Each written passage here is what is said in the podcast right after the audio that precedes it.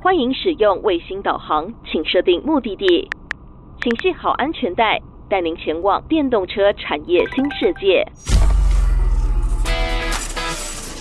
欢迎来到电动车新革命，带您发掘领先电车革命的无限新商机。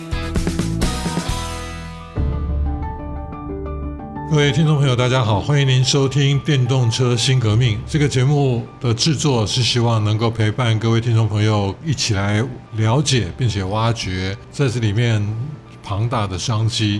在过去的一段时间当中呢，我们很多的节目内容都不是跟车子本身有关啊，因为我们过去所认识的车辆呢，它可能就是一个机械行业，但是呢，现在我们看到，当它整个被电气化之后，那甚至我们讲的 CASE 啊，就是它联网之后，它自驾之后，它的服务化或者是共享化之后呢，那还有很多很多其他的面向。那今天呢，我们非常高兴哈，能够来到华城电机啊，华城电能的总部。那我们来访问许一成许执行长啊，请执行长先跟我们的听众朋友问好。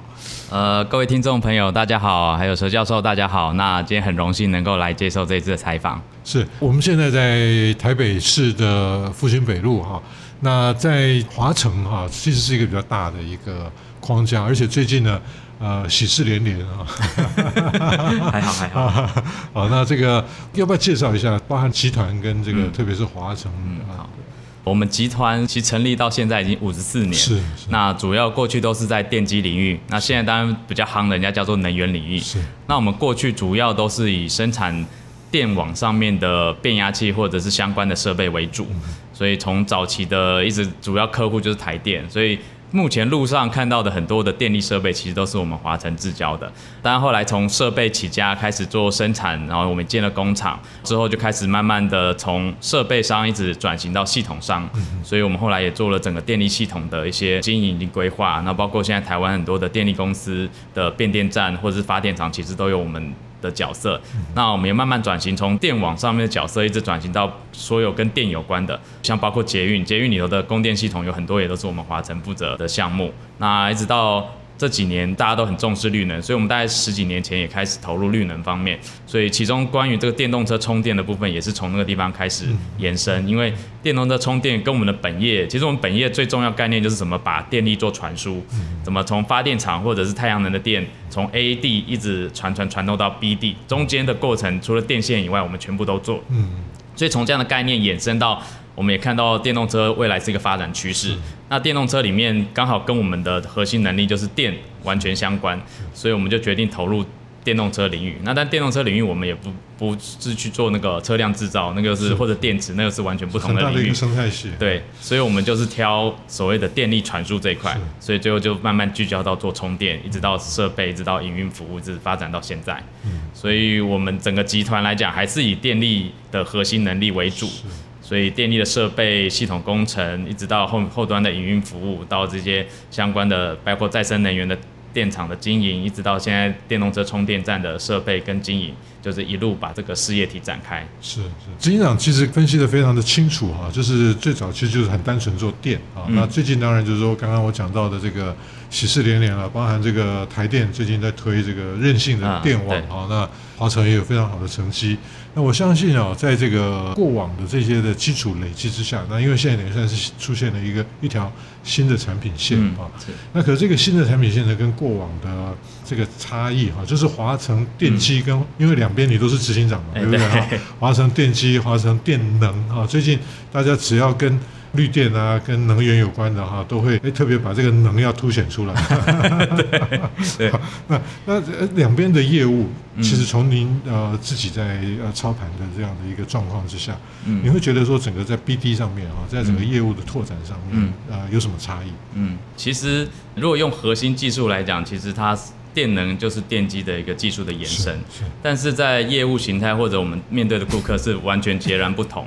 那像电机来讲，他们我们主要就是做电网或者讲电力公司里面的产品，所以我们的顾客对象大部分都是电力公司为主。是那台湾的话就台湾电力公司，那海外的话就是全世界各个电力公司，或者是在这个生态里头有所谓的统包商，类似像比较耳熟能详像机翼啊。这种大型的统包公司，它会在全世界帮电力公司盖电厂，帮政府盖电厂，那那个也是我们很大的顾客。所以，我们过去电机主要的顾客都是 B to B，而且都是属于这种电力方面的顾客。那当然，民间顾客也有，像是我们要盖工厂啊，或者是必须要盖一个建筑物，里面还是会电力设备，那也是我们的顾客。但是电能转到电能就完全不一样，因为电能其实我们早期，我们二零一零年就成立了一个部门，在公司内开始做电能，哦，这么早哦，对，所以到现在已经十三年了。那当时我们也是从制造业的角度去思考，我们制造业习惯就是我们就先做研发，然后开发出产品，然后再去卖。所以最开始的电能也是一个研发团队，我们也是自己开发我们的充电设备，所以我们一开始的定位是先从充电设备。思考怎么去拓展这个市场，所以我们先是设备商、制造商。那后来才发现，老实讲，当时有点复杂，对，曲高和寡。那时候设备做出来没有人要。二二零一零很少啊。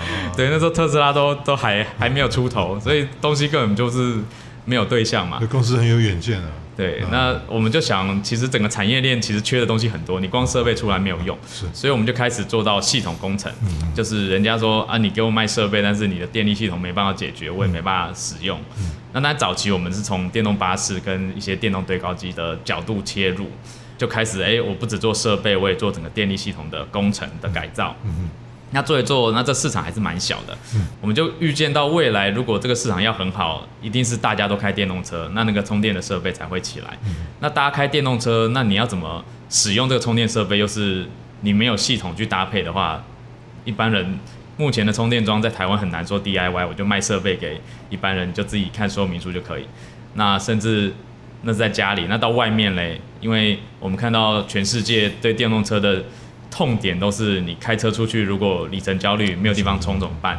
所以在营运的那块也要有人来负责，不然这个是事业体不能起来。对，不能只是盖完了就走人了。对，所以我们做完系统之后，我们又开始开发这个所谓营运的后台，就想说，那好吧，那我们连后台软体的部分也全部开发好，所以这个东西只要装上去，连上网，它就可以使用。所以我们也做了 APP，也做了我们的软体平台。那后来做一做就。发现好像我全部都做好了，那在当时可是车子还没出来，对，还没出来，而且当时也没有所谓的很大型的营运商想要跳进来做，那我们就想说，一来是制造业都会有一个，这其实也是这种电子产品，电子产品的悲惨命运就是将来竞争者一定会很多，当市场起来，那它的利润一定会被压缩，那最后只剩下组装的或者是技术上面的的价值，那中间的产业链都会毛利率都很低，那再来是当时你要发展这一块。如果没有营运商的话，那没有人跳下来第一个做这件事情，那永远不会有人把这个充电这一块的生态建立好。所以我们就好，那我们就继续再往下一波转型，就 又开始拓展了所谓营运的这一块的 business。所以我们就开始自己建充电站，自己开始营运，自己再推出我们的这个会员系统，然后就一路发展到现在。但是我们在发展过程中，我们每一块都没有放弃。所以现在来讲，我们是台湾唯一一条龙的，是，就是你你要买设备可以，我可以单纯卖设备给你，而且我们设备一直每一年就一直换新，一直在更新，要追追上电动车发展。那你不买设备，只想要我帮你安装充电桩，这工程我们也接。所以像很多知名的车厂，它有盖很多的大型充电站，那就会找我们。虽然设备是都是它原厂的，但是工程都是我们做，因为工程那块我们也是我们的本家就在做这件事情，电力系统工程。那再来就是营运。营运部分我们也做的很有弹性，就是有的车厂他会希望说他的顾客看到就是他们自己车厂的界面，所以我们就会帮他开发他的 app。那也有的车厂他觉得没关系，就用我们的 app。所以我们在市场上流通的几只 app，可能背后都是我们我们华晨的。哦，原来。对。那但最重要后面这一块就是营运的部分，我们就自己投入建站，所以我们是台湾第一个。盖了一个站，然后开始收费的，应该是我华晨是第一家，然后就一路发展到现在。所以每一块你想要做，我们有的合作对象只有跟我们做充电站营运的合作，就可能他车厂交车之后，他跟车主说，哎，你可以选用华晨的充电桩，那车厂就帮车主先买好充电的点数，然后送给车主，那这些车主就会再来我们家的充电站去使用。所以每一块我们都可以不同搭配，就像。全餐一样，你要喝汤可以喝汤，你要吃牛排可以吃牛排，你要全部每一道菜都上，我们也可以，就变成我们变在市场上变成一个蛮独特的一个的经营模式。是我们过去讲十年磨一剑啊。那呃，如果听众朋友有听今年六月黄仁勋在台大演讲啊，他其实他熬了十九年了啊。那华城也蛮厉害的，熬了十三年啊。那这这这两年整个等于算是大爆发了啊。我在 Google Map 上面看到，哇，到处都是你们的那个点。好，那那这样子的营运啊，说实在就真的呃，其实前期的投资常常会会被质疑，嗯、对不对？对啊，从开发设备，然后一路弄到系统，然后再啊，整个这样子一直做上来哈。那哎，到底获利是什么？嗯，获利的这个秘诀在哪里？怎么样去说服在这个过程当中能够挺得住这个压力啊？这个其实是不容易的。对，我们常常都是看到人家成功了，然后说哦，好棒，好棒，好棒，好棒。可是事实上那个过程当中是艰辛的啊。那那这个就好像黄仁勋十九年也没人理他，公司都快倒掉了。其实我觉得新创事业一开始一定都会遇到风险很大，未知数很多。嗯，就像教授讲的，大家看到电能现在好像很成功，那事实上我在这几年又。其他的一些新创事业也失败的，只是失败就不会跟大家讲嘛。所以这过程中，你一开始当然是你要有很很清楚的一个 picture，你的未来的愿景是什么？那这个愿景衍生出来就是你要开始开发一些商业模式。这些商业模式当初开发商业模式跟现在一定差很多，但是你势必要找到一个商业模式是有可能会成功的。你不是一个就是无头苍蝇就乱做。所以当时我们就规划完之后就。各种条件讨论下来，也许这件事情如果电动车爆发的话，这个商机就很大。但电动车爆发不是我们能控制，但是如果这一点达成，这个市场就会有。所以我们那时候就决定做。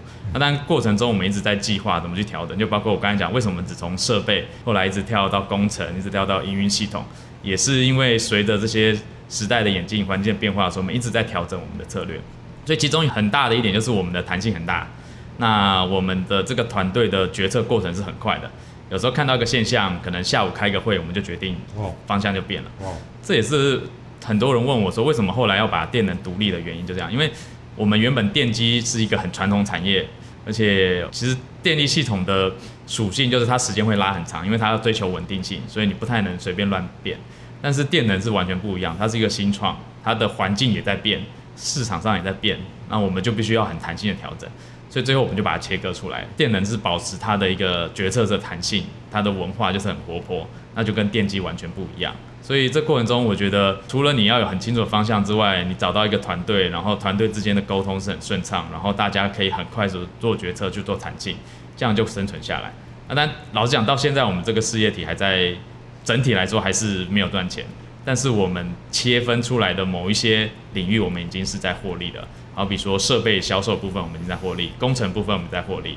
那目前亏损最大的其实是营运的这一块。就像教授讲的，我们现在花了很多资本，对资本支出在这上面，那这些都还没回收。所以现在有点是我们用设备跟工程赚的钱去养营运的这一块。是好，我们先休息一下，稍后再回到电动车新革命，跟徐一成许执行长来聊天。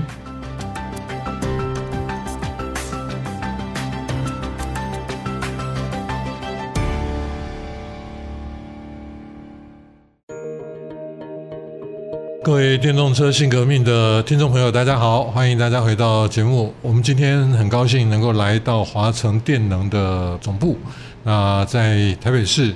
啊，最近如果大家在 Google Map 上面看到很多的华城的这个站点的话，大家应该可以舒缓一点里程焦虑啊。那刚刚在休息之前呢，执行长特别有提到，就是商业模式啊。其实我们现在哈这么多年下来哈，台湾就如同您您刚刚讲，就是。华城电机它是一个比较传统的一个业务啊，那而且呢，台湾的企业呢，过去其实最熟悉的还是制造这一段啊，制造这一段，所以我们在很多的这个运作模式上面啊，呃，都会。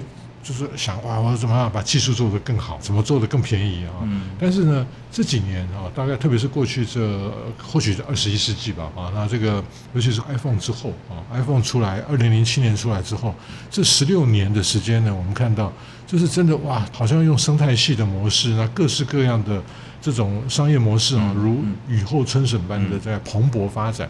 当然，这这个可能对于很多的传统的业者来讲，他可能。不是很熟悉这样的一个操作模式，所以刚刚您在休息之前特别提到，啊，商业模式一直在调哈。那这个可不可以跟我们分享一点你的心法？因为因为真的很不容易，因为很多的东西，很多的资源不是握在自己的手上。嗯，比如说车子什么时候会爆发，没有人知道。嗯，那就如同您刚刚一开始所分享的，十三年前就开始布局了。那在这样的一个运作当中，那又要等候那个车子贩售起来。目前大概将近有六万辆辆电动车，全台湾对吧？哈，那这个五万八千多辆的这些电动车呢，它其实在路上跑的时候，它其实有有各种的需求啊。那电是其中一种需求。那当然就是从充电桩的观点啊，那来服务这些的消费者、驾驶这个驾驶人啊。那那它当然背后有相当庞大的一些思维。那而且不是华城一家公司能够处理得完的，嗯，那所以在这商业模式当中呢，就需要很多很多谈判。可不可以跟我们多谈一点这个商业模式？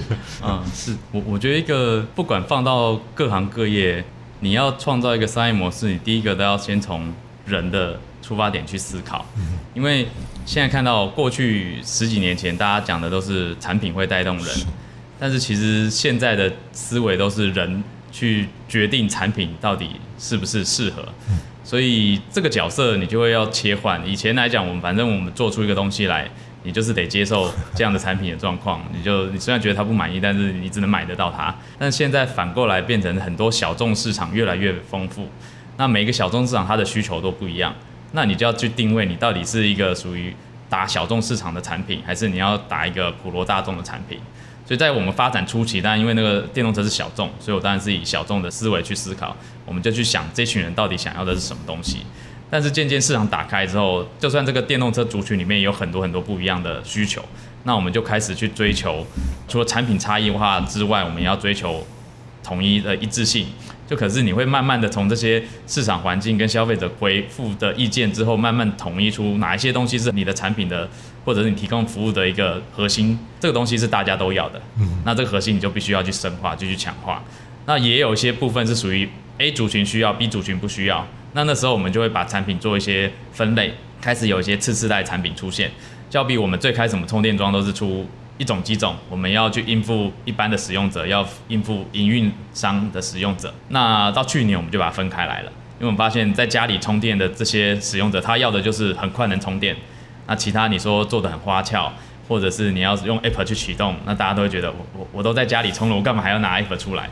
所以就开始分一种产品是属于给家里人使用的，它的越简单越好，反正插上枪就是可以充电了，那里面东西都不用太多，然后做的很。精简，因为大家也不想要背背一个冷气机在地下室，所以就开始分。那营运型的又不一样，营运型的话，它里面就牵涉到要计量、要计费，那它很多的远端控制，所以它的状况不一样。所以我们开始分。那一样，我们的服务平台也是，我们就开始分。有些消费者他对手机的使用度是很高的，接受度很高，所以他对 App 的操作是很习惯。但是我们也发现很多的，毕竟这电动车的单价蛮高。所以很多人他是属于在社会经济地位已经有一些了，而且他的年纪也比较稍微长一点，他就觉得啊，我都已经买一台这么高级的车了，你还要我去做这些事情，能不能我枪插着就走了？简化一点。对，简化一点。那这个就跟很多电动车族群就不一样，有的电动车族群它是科技感很高的，他觉得用手机就很方便。那有的人就会觉得我是 old style，我完全不想要这样做。那我们就开始发展出不同的充电模式。开始就像我们接下来会推一个，就是用卡片启动。卡片启动其实感觉哦很老的时代，就是你像家里啊或门禁这样逼一下门打开。那现在很多人流行就手机，我就刷一下门就开了，有指纹。但是那是某一部分人，还有很大部分人他希望能不能让我 B 卡我就可以启动。所以我们就又，开发了这个 B 卡启动。那当然现在也有很多人是哦，可不可以连这些东西都不要，反正我插了枪就要走。嗯。所以我们就会推出一个叫做 Auto Charge，就是直接插枪就走人，就是什么东西都不要拿出来，你就插了就好。那这也是学特斯拉，特斯拉充电很大的一个喜欢的地方，大家特斯拉车主他可以插了枪就走人。所以这些东西就会变成你在了解顾客需求、了解现在环境之后，你就必须要自己调调整自己的产品能够提供的服务。所以商业模式会一直变，一直变，一直变。是。但是最后最后不脱的就是我们要了解人到底想要的是什么，是。那个才是出发点。是。他想要有这样需求，我们。满足他的需求，自然他的使用量就会增加，他就会喜欢你的产品。是台湾市场其实很小啊，嗯、那因为现在全世界最大应该是中国的市场啊。那华城在中国或者在美国的布局，欧盟这几个大的市场里面的布局，嗯、可不可以跟我们分享一下？嗯、我分两块，一个电机跟电能的部分。电机当然，因为我们的产品以目前我们的各行各业中，就同业来讲，我们是比较专注在做外销的，所以我们产品外销的比例是很高。是。那跟同业比起来，数量很多。但是我们产品有个特色啦，就是我们不是最便宜的产品，但是你说我们技术的品质是不是最好的？也没有，我们就是追求 CP 值。所以在我们目前大部分顾客都是先进国家，都是像美国、日本、澳洲这种先进国家，因为他们对我们的产品品质跟技术是有一定的信赖，然后我们价格又比他们自己当地制造的便宜，或者是比国际大厂、国际大厂的西门子、IBB 来的便宜。所以他们就会觉得，哎、很好啊，他不需要追求那么高的品质，或者是技术要多花俏，他就是使用这个产品，然后它需要它的稳定性跟它的寿命是很长，那我们又可以做到价格是比别人便宜，所以在这些市场上我们是还蛮吃得开的。但是像佘教授刚才讲的，中国大陆或东南亚，其实我们是吃瘪的。因为这些地区它的价格其实比我们生产还便宜都很多，嗯、它，它有 local 的一些对，中然后中国碰到中国就就就就头痛了。对，那像东南亚也是，东南亚它这种国家它可能价格它的考量因素会比较多，但不是说它不考量其他的，但是它价格因素很大，那那时候我们就竞争不了，可能当地的或者中国大陆的产品，甚至印度也很多，韩国也这方面很强，是，所以那部分我们就打不进去，所以以。电机本业来讲，我们主要还是打先进国家。那以电能来讲的话，我们目前这几年我们才在思考外销的这件事情。因为老实讲，我们公司还是属于传产，还是比较保守啦。因为这个东西我们知道，一出去如果发生售后服务的问题的话，那个店的问题其实是可大可小。就就好您刚刚说的嘛，营运到现在还是一个比较辛苦的部分。对，那所以这个的确是，如果说真的整个散开是开夜散的话。啊，后面的有很多很多可能没有办法预期到的一些成本会出现。对，好，非常感谢徐成执行长哈，今天透过他非常年轻，我刚刚偷偷问他啊，他才四十出头哈，这个哇，实在是非常非常英雄出少年哈。我们看到这个，即便在一个非常非常传统的一个产业啊，但是事实上现在也找到新的这个市场的机会啊。那特别是年轻一代起来之后哈，我们看到那种动能更是。啊，让人惊艳啊！非常感谢执行长，谢谢谢谢。好，这里是电动车新革命，我是蛇日新，我们下次见。本节目由 DigiTimes 电子时报与 IC 之音联合制播。